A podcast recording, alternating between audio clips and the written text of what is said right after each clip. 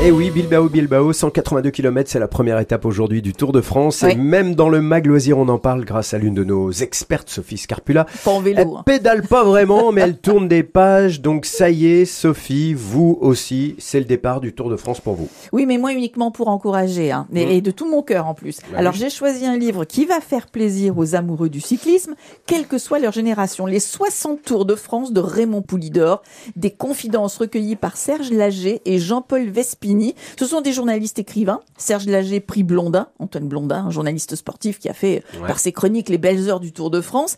Ce livre, Les 60 Tours de France de Raymond Poulidor, vient de sortir. C'est une réédition complétée des 50 Tours de Raymond Poulidor sortis en 2013. D'accord. Alors Poupou nous a quittés en en 2019, mais en 2013, il racontait au micro des deux journalistes ses Tours de France à lui. 14 en tant que coureur, 36 en tant que spectateur, mais surtout commentateur et membre de la caravane du Tour de France. Et il raconte Poulidor, par exemple, ce Tour de France de 1964 avec l'un de ses éternels rivaux, mes camarades, Jacques Anquetil. Ah bah oui. C'est le troisième tour pour Poulidor. Avant le départ, il se demande, ce Tour 64 sera-t-il ma première victoire ou la cinquième d'Anctil La France, elle, est partagée en deux. La moitié est pour Jacques Lenormand, 30 ans, et l'autre moitié pour Raymond, 28 ans, le petit Limousin. Particularité, c'est le premier tour diffusé à la télé et il se terminait au Parc des Princes. Alors évidemment, côté classement, on connaît la suite. Hein. Écoutez un extrait quand même d'une archive, c'était justement sur le tour de 1964, un échange entre Anctil et Poupou. Le temps de, de Jacques Anquetil est inférieur au mien, c'est-à-dire euh, qu'il a mis moins de temps que moi, alors euh, j'ai perdu le Tour de France. J'espère qu'un jour tu gagneras le Tour de France parce que tu le mérites. Et j'avoue que c'est vraiment dur d'être deuxième à quelques secondes. Hein.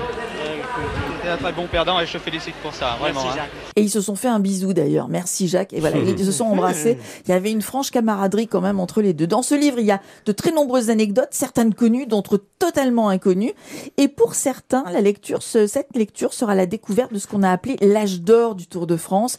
Pour d'autres, ce sera l'occasion de retrouver des souvenirs et des émotions d'enfance quand on voyait le Tour à la télé en noir et blanc ou quand on avait la chance de se trouver sur le parcours du Tour pour encourager les coureurs. Donc, euh, mais si c'est une réédition, est-ce qu'il y a un intérêt particulier Bah oui, c'est pas seulement une réédition, justement, Laurent. C'est un ouvrage complété. Dix Tours de France ont été ajoutés par les auteurs de 2013 à D'accord. 2022. Ah bah oui. Voilà l'intérêt. C'est un ouvrage enrichi pour tous les amoureux du Tour de France. C'est une très très bonne lecture. Les 60 ans du Tour de France par Raymond Poulidor, Serge Lager et Jean-Philippe Vespini.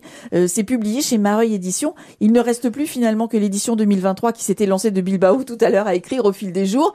Un Tour de France 2023, évidemment que vous pouvez sur- suivre sur France Bleu. Qui a déjà été sur le bord de la route suivre les, les Ah coureurs bah bien sûr, moi récupérer les petits euh, goodies. Ah oui, c'est vrai, c'est vrai. la semaine prochaine, pour Les la première fois, je serai dans une voiture. Ah, c'est pas vrai. Mais oui, oh, la j'adore. chance. J'ai découvert ça de Moi, j'avais regardé ça à la télévision euh, l'année dernière parce qu'ils passaient par le village de ma mère. Et, Oh. ouais, et quand ils sont passés par le village de ma mère, bah, c'est juste là où il y a les- la coupure euh, pub. Non.